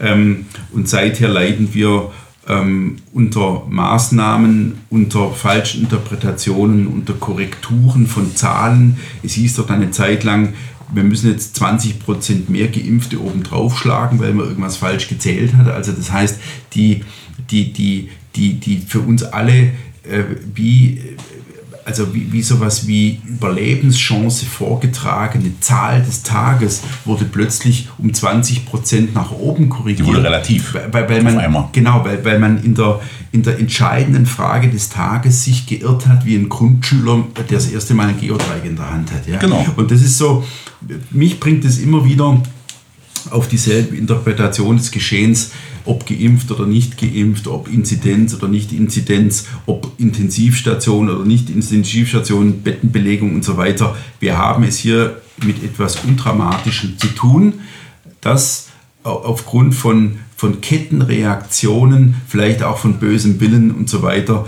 zu, einer Dramatik hochgekocht worden ist, die zum Kotzen ist und die uns im Grunde ein, ein, Freiheitsverhalten abnötigt. Also ich, ich muss, muss das so sagen. Ja? Äh, ähm, die, die, die, die, die genaue Interpretation einer solchen Karte interessiert mich am Ende gar nicht so wahnsinnig. Klar ist nur, Die Karte ist eine die, Interpretation. die ist eine Interpretation. So, das ist der entscheidende Ja, Punkt Oder die Zahl aus Israel ist eine Interpretation. Ja.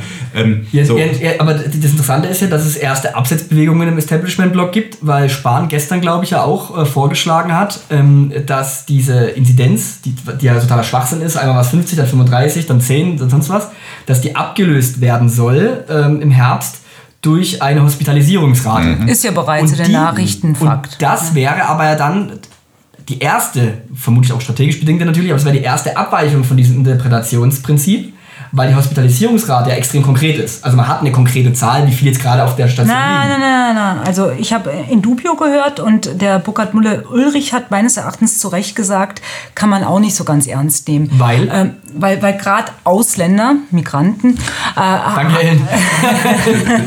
Dich, Ellen? äh, haben, haben gar nicht so, wie wir es vielleicht alle haben, einen Hausarzt, zu dem sie gehen, wenn sie ein Problem haben. Da geht es immer gleich ins Krankenhaus. Auch keinen es geht, es, du auch, also Migranten. Ja gut, du bist ja auch Mi-. Migrantenartiges Kann mich selbst Verhalten. behandeln. Genau. Ja, ähm, die, die, die rennen gleich an, an die, äh, in die Not, Notfallaufnahme und werden dann, sobald ein Notfallbett? Freibett Bett ist, das weiß man ja schon. Ne? Erik, das ist jetzt in letzter Zeit bekannt geworden, dass es keine äh, ähm, Intensivbetten gibt, Ah, die okay. voll sind, weil immer Intensivbetten, das, das ist Mhm. systembedingt, die werden grundsätzlich vollgehalten. Dass das also auch die Also Zahl der. Intensivversorgten hochhalten würde. Fand ich einen sehr interessanten und bedenkenswerten Ja, Gesichtspunkt. und, aber wenn, jetzt, wenn man das jetzt mal nur subtrahiert, ist es ja so, dass wir selbst in der sogenannten Hochphase nie an Kapazitätsgrenzen stießen. Es wurde aber Und immer behauptet, Es ja. wurde immer behauptet, aber die war nicht da und so ein Intensivbett ist dann auch schnell wieder aufgestockt. Das ist ja in Deutschland alles jetzt nicht so kompliziert wie in El Salvador. Der Punkt- Und, ähm, und, und, ähm, und das, was äh, Benedikt oder wa- was du ja sagtest, Erik, genau dieser, dieser Punkt, auch diese unsägliche Zahl im Zusammenhang mit Corona sind wieder so und so viele Leute gestorben. Das haben wir ja auch schon alles thematisiert und nicht nur wir, sondern x und hundert andere haben the thematisiert, dass jemand, der sechs Jahre an Krebs leidet und am Ende stirbt und zufällig positiv ist, natürlich nicht an Corona gestorben ist, sondern er ist an Krebs gestorben. Ja? Und das wurde früher auch so gezählt. Ja? Und, ähm, und das, das, bitte, jetzt mach du den Punkt. Also wir haben uns ja letztlich mit so einer Art Paradigma zu tun, ja, was wir ja so ein bisschen aus der Wissenschaftsgeschichte kennen. Also es entstehen neue wissenschaftliche Paradigmen, unter dem wird die Wirklichkeit betrachtet. Jetzt scheint Corona also das neue Paradigma zu sein, unter dem alles betrachtet wird, also auch der Tod. Was mich ja nur ein bisschen wundert, dass in dieser so superkritischen Öffentlichkeit, ja, also dass erstens komplett akzeptiert wird, diese Geschichte, also komplett durchgehend. Es gab letzt, gestern oder vorgestern in der Berliner Zeitung so einen Beitrag, wo so eine Rechtsanwältin, die in Berliner Zeitung haben mal so Beiträge, die im Grunde so äh, Amateurautoren einreichen. Das war eine Rechtsanwältin, die halt sagte, tut mir leid, also die Skepsis ist einfach da bei mir, ja, weil folgendes.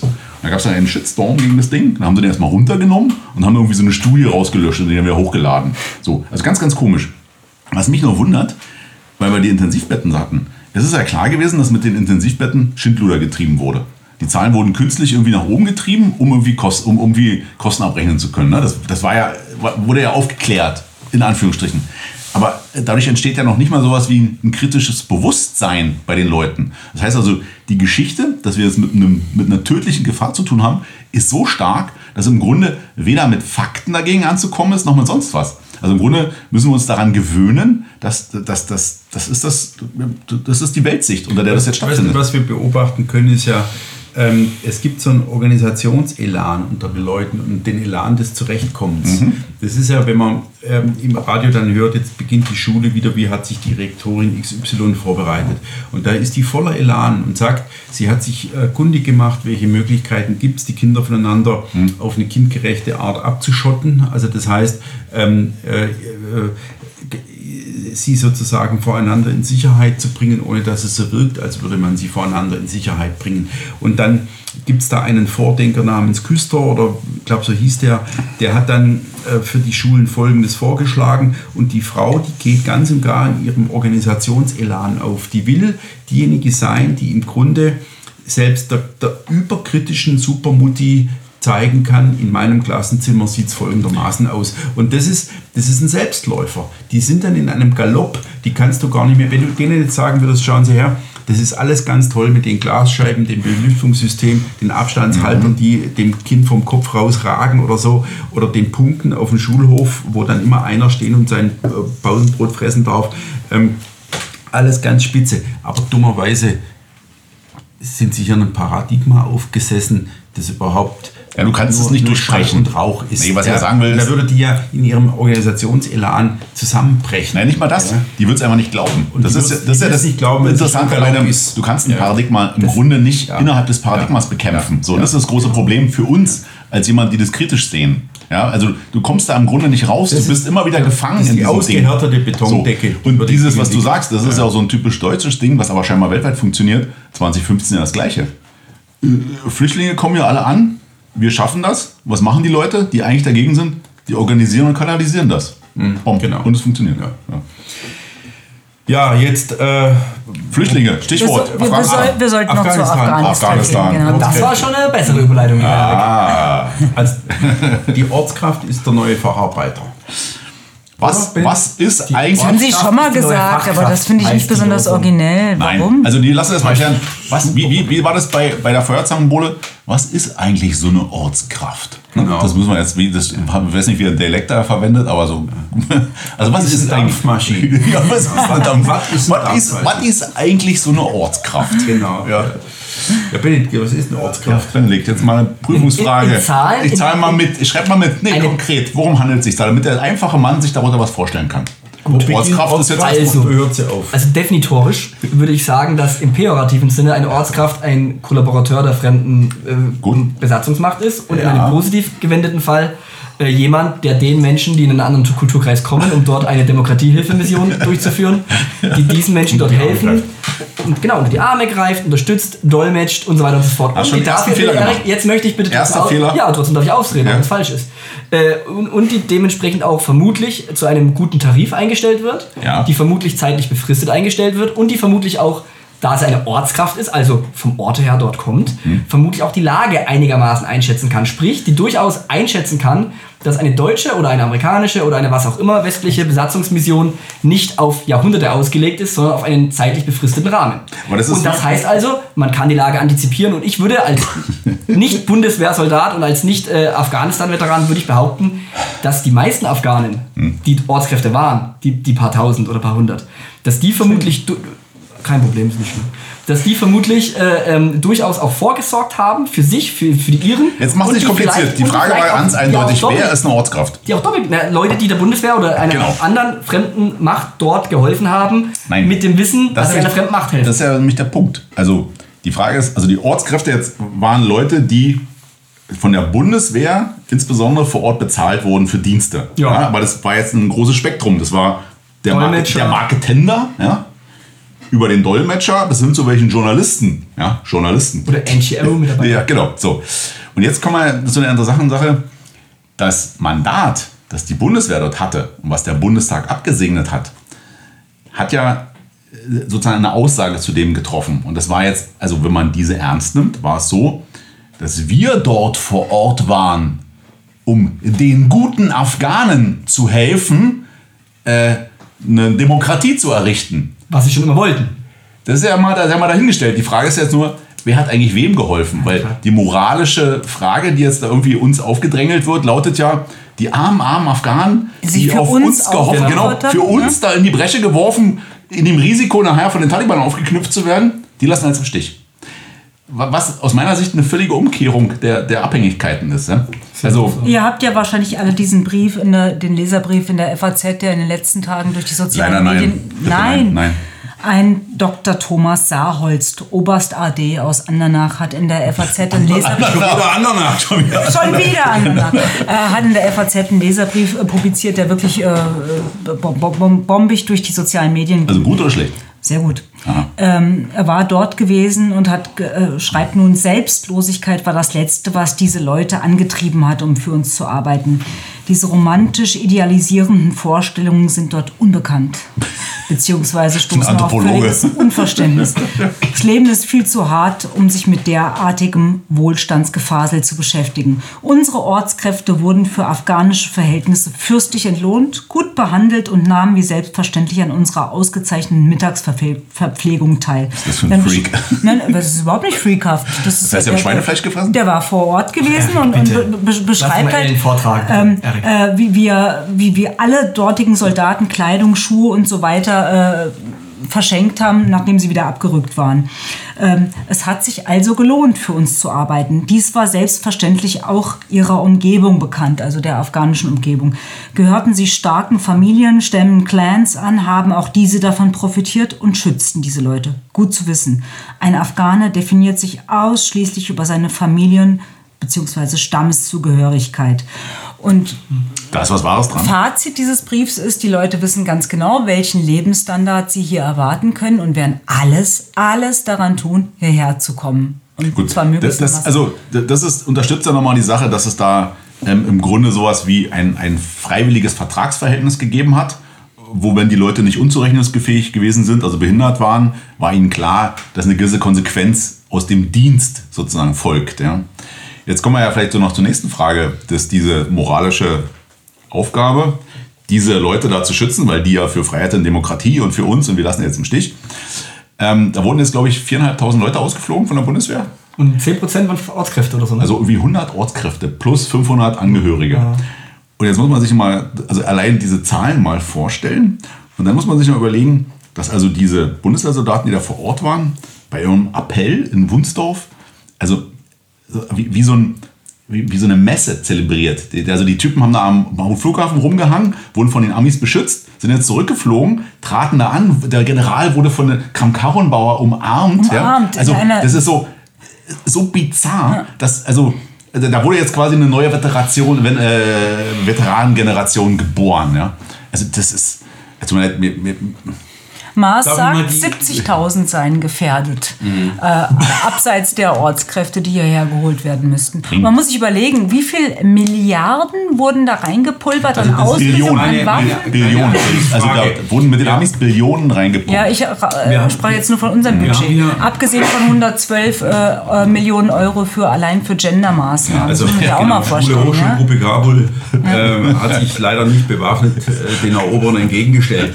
Ähm, das ist jetzt die Anschlussfrage. Dieser Einsatz dort hat 20 Jahre gedauert. Das sind acht Jahre länger, als das Dritte Reich existiert hat. Ja? Ein schöner Vergleich. Ja, schon. Ja, das ist ja eine Zahl, mit der die Jugend was anfangen kann. Die Hälfte Weißt der? DDR. Ja. So, wir haben ja in Geschichte vor allem diese zwölf Jahre. Also Ja. Jugend zwölf Jahre plus acht sind 20. So lange waren wir in Afghanistan unterwegs, um ein Land fit für die Demokratie zu machen. Ja? Und Sehr schön. ich glaube, du, Benedikt, hast es getwittert. Ja? Ich lese auch manchmal mit. Du liest es Ähm, aufmerksamer als das- ich. dass also in Syrien eine Armee, die äh, nicht Ja, nur von den Amerikanern beharkt worden ist, sondern sich also seit zehn Jahren verzweifelt dem äh, islamischen Staat entgegenwirft und einen blutigen Bürgerkrieg auszufechten hat, immer noch nicht ergeben hat, beziehungsweise jetzt im Grunde dabei ist, dieses Land endgültig wieder zu befrieden. Das heißt, Obwohl sie vom die Diktator haben, angeführt werden. Die haben gekämpft wie die Löwen um, um etwas, was ihnen wichtig war. Ja. Und Afghanistan ist nach 20 Jahren einhelliger Aufrüstung durch den gesamten Westen Ja. innerhalb von drei Wochen kollabiert. Ja. Das heißt also, die haben weniger lang standgehalten als die Hitlerjugend und die Angehörigen der Charlemagne in Berlin kurz vor dem Führerbunker. Ja?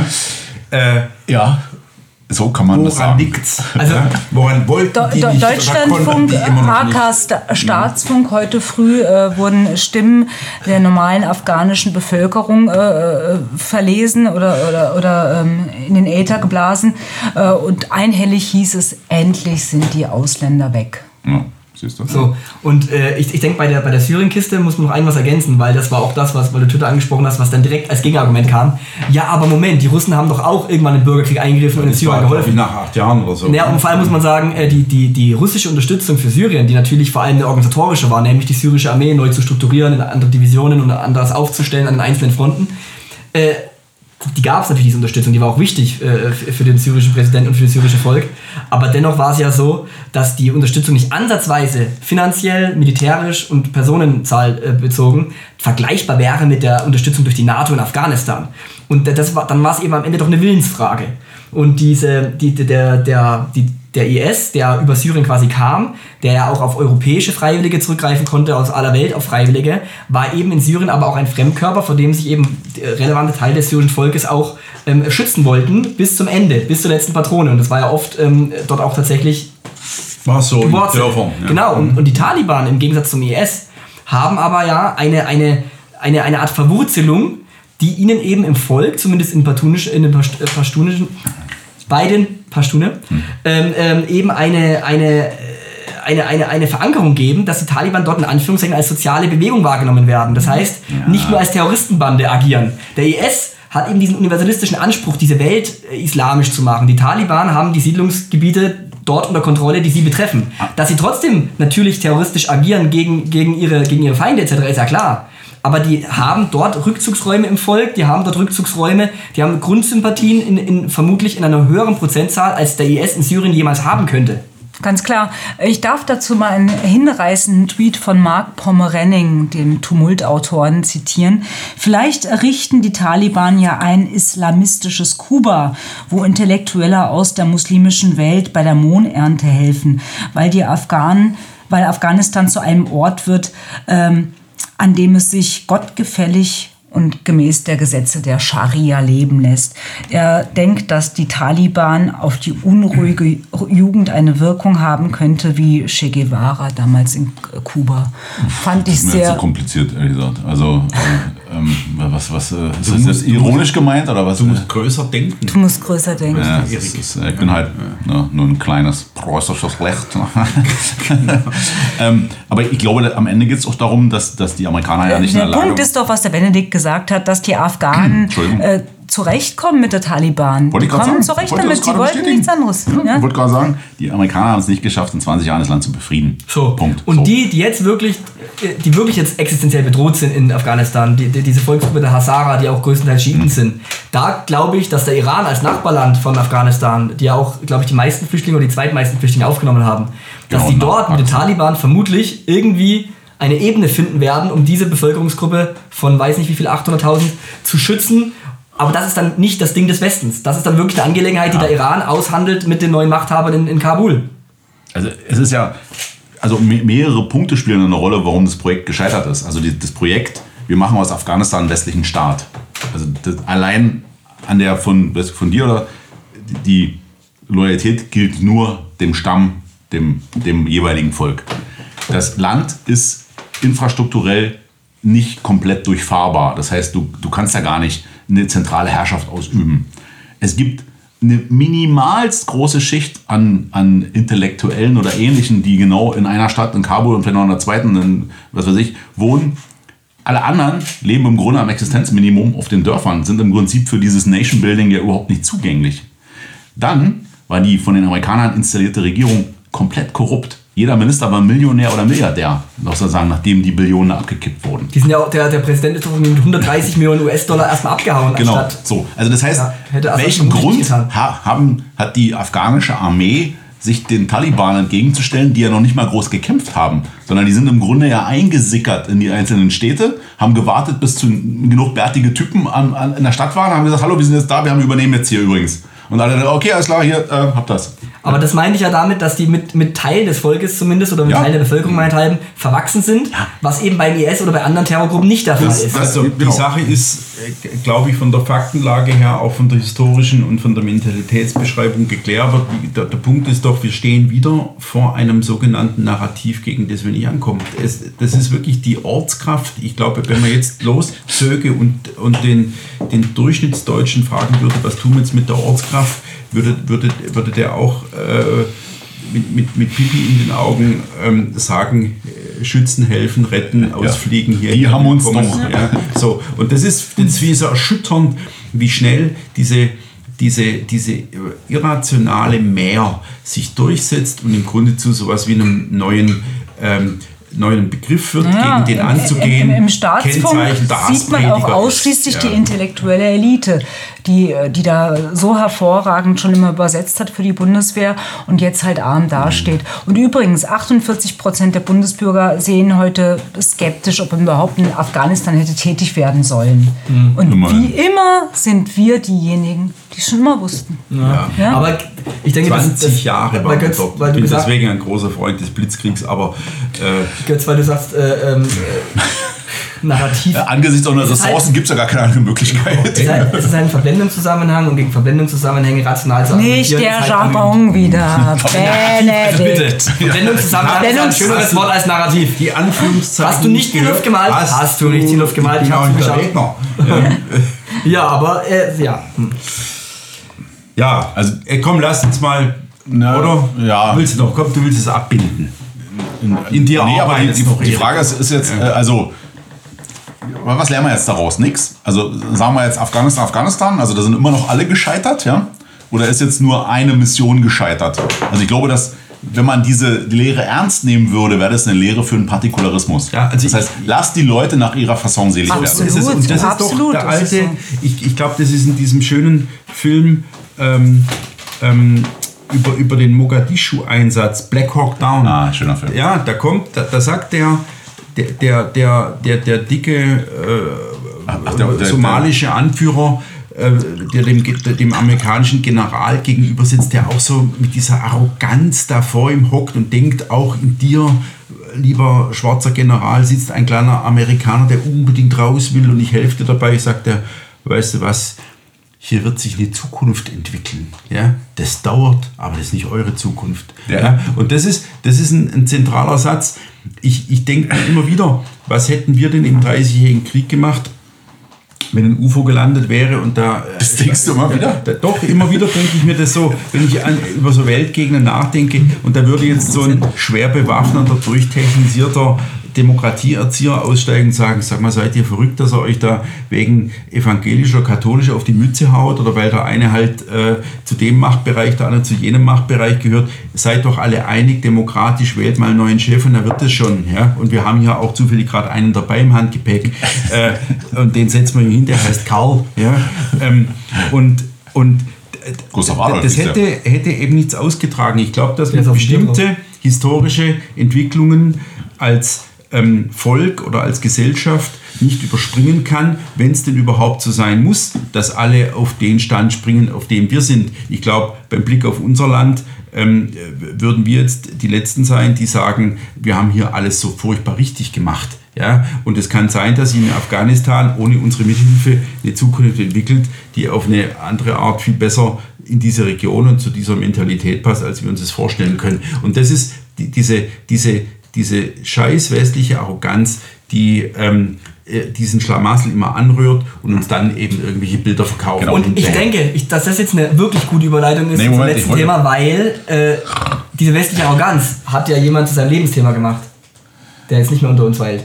Also Genau, unser, unser, unser aller Freund. Ich wollte eigentlich einen ist anderen, ich wollte, Übergang. Kamerad. Nee, Übergang Moment, ist ich wollte einen anderen Übergang wählen. Und Also zwar folgenden. Die, zwei die, Übergänge. die Ist Szene, die du geschildert hast aus dem Black Hawk Down, die hat ja noch eine, anderen, eine andere Pointe. Nämlich, dass der ähm, äh, Somali dem amerikanischen General eine Zigarre anbietet. Genau. Und er sagt, er hat selbst. Und dann sagt der Somali so, ja, aber mein Freund, das ist keine Gohiba. Genau. So. Und das hätte Ochsenreiter gefallen, glaube ich. Weil er ja, jetzt holen wir wieder zu Ochsenreiter, ähm, der ja an vielen... Ochsenreiter, Genau. ähm, jünger als wir, 45, also jünger als fast alle am Tisch, meine ich. 45 war er, ist er geworden, ist verstorben. Äh, und äh, wir kennen ihn schon sehr lange. Er stammt aus dem Allgäu, äh, war ganz früh ähm, bei den sogenannten Bier 89ern dabei, Ellen. Das war. äh, Genau, das war unser, unser Ulstein-Buch damals gewesen. Wann war das? 95, 94?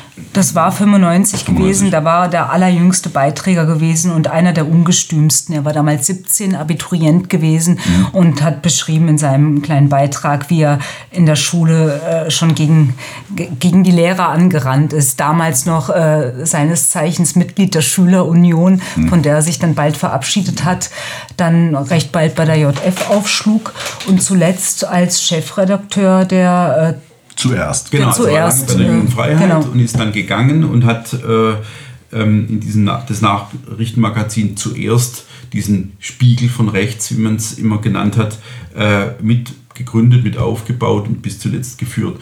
Und ist zu einem der ganz wenigen Auslandsreporter oder Auslandskorrespondenzen geworden, die unsere Szene überhaupt vorgebracht hat. Also das ist eine absolute Ausnahme, also Erscheinung gewesen. Ja. Er war also nicht kein Bibliothekstyp, sondern einer, der wirklich an den Brennpunkten umhergereist ist. Genau, also voller und Lust zwar an auf der Front. Mhm. Krim, äh, in, in Syrien, äh, im Libanon, wo er überall gewesen ist. Und äh, was auch ein bisschen seinen Lebenswandel und vielleicht seinen frühen Tod auch damit irgendwie mit in die, ja, mit bedingt hat, dass er halt irgendwie so auch rastlos gewesen ist. Ne? Also immer, wenn man, das war immer knapp alles, mal treffen, kommst du hier zu, wir hatten ja auch öfter bei uns beim Vortrag, beim IFS, äh, war immer so eine knappe Sache, ob er das gerade zwischen zwei Aufenthalte an der Front quasi noch dazwischen schieben kann. Und ähm, ich glaube, als er damals das letzte Mal, wo wir ihn hatten, war im Februar 2018 bei unserem Kongress Magdeburg. in Magdeburg. Da war er schon auch angeschlagen. Ne? Da musste er beim Vortrag sitzen. Ja, Also ja, das der- war, er hat ja auch einen Herzinfarkt schon vorher gehabt. Ja, da ja, wurde er im Libanon operiert. gelebt. Wofür, also. Er war ein Lebemann, ja. ja, ja, war er. Er war auch immer gut drauf. Genau, immer, immer, Immer. gut Klar gelaunt. war, also er war, er war konsequent, der hat sich nicht eingerichtet. Also Mhm. das ist so, wir, wir haben ja jetzt Nachrufe beigetragen, äh, das wird, glaube ich, in der nächsten zuerst dann auch abgedruckt. Und ich habe gestern Abend nochmal drüber nachgedacht, ähm, warum er eigentlich gegangen ist, warum er eigentlich diese Auslandskorrespondenz aufgenommen Mhm. hat, beziehungsweise so, und das, äh, einer der Gründe war schon, dass er dass er dieses, diese fette Welt satt hatte hier. Also weil er äh, eben verweigert hat, so wie wir das ja äh, teilweise immer noch tun, darauf zu hoffen, dass sich hier nochmal was regt. Also dass es hier tatsächlich zu einem echten existenziellen Widerstand kommt gegen das, was, was uns hier widerfährt oder was uns angetan wird. Zumal eben äh, vielleicht 85 Prozent unserer Landsleute gar nicht wahrnehmen, dass uns etwas angetan wird. Und er hat in anderen Ländern ist er auf Gruppen, auf Widerstandsbereitschaft getroffen, äh, weil dort klar war, wenn wir uns jetzt nicht wehren, wird uns wirklich etwas angetan. Also ich, ich das letzte Mal, als er hier war, Ellen, ungefähr zehn Jahre her, damals mit seiner zweiten Frau, einer Armenierin aus mhm. Syrien, die, und, und er hat sehr, sehr eindrücklich geschildert, wie sich Syrien jetzt mobilisiert, um eben äh, den Untergang dieses Staats, der in dieser Region keine Normalität ist, aufzuhalten. Und, und das hat ihn unglaublich befeuert und gepackt. Er sagte, das sind Leute, die wirklich wissen, jetzt geht es um die Wurst und die sind bereit, ähm, alles einzusetzen, ähm, weil sie wissen, dass das, was danach käme, wenn sie nicht kämpften, verheerend wird. Ja, das ja. war doch auch Thema beim Zwischentag ja. 2012. Da war, haben wir doch damals das Gespräch über Syrien mit ihm geführt, mhm. wo er auch versucht hat, den Leuten mal klarzumachen, welche, welche Linien da eigentlich existieren, genau. weil das ja auch sehr unübersichtlich mhm. war. Und ähm, vielleicht so, so, noch zwei Dinge zum Typus. Also na klar, er war immer, immer gut gelaunt und hat das Leben so genommen, wie es ist. Er war aber eben auch dezidiert kein Konservativer, sondern hat diesen ganzen Traditionalismus, der bei uns natürlich eine große Rolle spielt, immer mit so einem gleichen Augenzwinkern eher gesehen. Und hatte irgendwie auch sowas, so ein Abenteuergehen. Ne? Also das, Absolut, was sehr ohne jedem gegeben ist. Ne? So also, der, der, der Scholatur von rechts. Der, ja, Scholatur von ja, rechts. Ja. Und wenn man sich Kontakte anschaut und so weiter, war er da wirklich auf dem, auf dem Weg auch. Ne? Ja. Genau. Und ich denke auch für eine jüngere Generation, also jetzt ohne euch zu nahe zu treten, aber für eine jüngere Generation, die ihn zum Beispiel dann erst und die zuerst oder so wirklich als Autor auch kennengelernt haben, der hat ja auch über, über, über den Staatsstreich in Bagdad dieses Buch geschrieben, mhm. über, über Saddam Hussein. Ein sehr gutes Buch, sehr, sehr ja, gut. Und ja. ähm, der hat ja auch Dugin, Alexander Dugin ins Deutsche erst eingeführt, so ein bisschen. Mhm. Ähm, generell würde ich sagen, für, für uns jüngere Rechte hat er auch, oder jetzt nicht mehr so jung, aber halt mitteljung, hat er auch diese ganze, diesen Gedanken dieser multipolaren Welt und, mhm. und dieses Widerstands gegen die westliche, äh, gegen den westlichen Unilateralismus, gegen die westliche Interventionspolitik, die hat er ja abseits von jedweder Theorie, bei Dugin oder so, hat er die ja sehr plastisch gemacht. Mhm. Indem er mit den Leuten gesprochen hat, mit denen eben nicht mal der Staatsfunk sprechen würde. Ja, er hat gesprochen mit irgendwelchen libanesischen Widerstandsgruppen, mit, mit armenischen Gruppen, mit allen einfach so. Und klar war er auch sehr parteiisch, gerade im Russland-Konflikt, kann ich mich erinnern an eine Veranstaltung in Österreich ähm, vor vier, fünf Jahren da wurde er dann auch aus den eigenen Reihen massiv kritisiert dafür, dass er eben die, die Donbass-Version eben sehr russisch erzählt hat. Aber man war an seinen Lippen wirklich geklebt, mhm. weil er es gut gelaunt, informativ, aber eben auch nicht irgendwie auftrumpfend, dass er mehr weiß als der Rest, sondern wirklich vermittelnd, mhm. Wissen vermittelnd. Ja, auch, das war mega. Es gab, es gab, es gab nie, es war, also wir waren uns da auch nie einig, also über diese ja, ja. Parteinahme. Und dennoch gab es nie einen Streit deswegen. Nie. Also da war irgendwie. Mit Arnold da, ne, also, hat man nie gestritten. Nee, genau. Also muss man sagen, immer gut gelaunt. Ja. Wir haben zu selten gesoffen, muss ich im Nachhinein denken, weil immer hieß es dann, lass uns nächstes Mal richtig eintrinken. Und naja, wir wohnten ja eine Zeit lang im selben Bezirk, ne? also Treptow-Köpenick. Er wohnte in Baumschulenweg, ich in Friedrichshagen war jetzt nicht so weit und trotzdem haben wir uns relativ selten mal um Der, der war ja auch nie daheim wahrscheinlich, oder? Genau, das kommt der, dazu. Der, der Volker, ja, also, der Volker Zierke, yes. der Autor, mhm. der ist ja auch sehr jung, ist ja noch nicht mal 30 ist, glaube ich. Der hat ja bei Ochsenreiter das Handwerk gelernt, bei der DMZ, bei genau. der deutschen Militärzeitschrift, genau. Zeitschrift, ja. Äh, in Seeland, um Martensrade. Und ähm, der Volker hat es auch immer beschrieben, als, dass er natürlich als junger Kerl, der gerade wie so eine Art Volontariat dort gemacht hat, und der Ochsenreiter kam dann irgendwie halt ins Büro abends erst um 9 oder um 10, hat eine Stunde mit denen gesoffen und denen äh, einige Anweisungen gegeben. Dann war er wieder weg und war drei Wochen nicht mehr gesehen. Auf einmal stand er wieder im Büro und hat Witze gemacht und dann war er wieder weg. Und diese, diese Rastlosigkeit, wie du gesagt hast, ne, vermutlich hat die ihn dann auch den Kopf gekostet. Also der Lebenswandel war jetzt nicht gerade so äh, wie also er, die lebensverlängernden Maßnahmen wie ähm, regelmäßiges äh, Sporttreiben und so Dinge hat er jedenfalls, als, als ich ihn kannte, nicht betrieben. Wer weiß, vielleicht lacht er sich jetzt irgendwo ins Du meinst, die Geheimdienste haben ihn in, in, Gewahrsam genommen, um ihn aus der Schusslinie zu nehmen? Man weiß es nicht. Ich, ich sage jetzt nichts mal, nachdem ihr mich bei Bilderberg schon ausgelacht ja, ja, ja, ähm, nee, wirklich, also ja, auch heftig. Mal überlegt, dass einer aus unserer Generation in, in, in, diesem, in diesem Alter abtritt. Ja. Erheben wir das Glas auf ihn. Jawohl. Auf Manuel. Also, auf Wohl. Zum Wohl.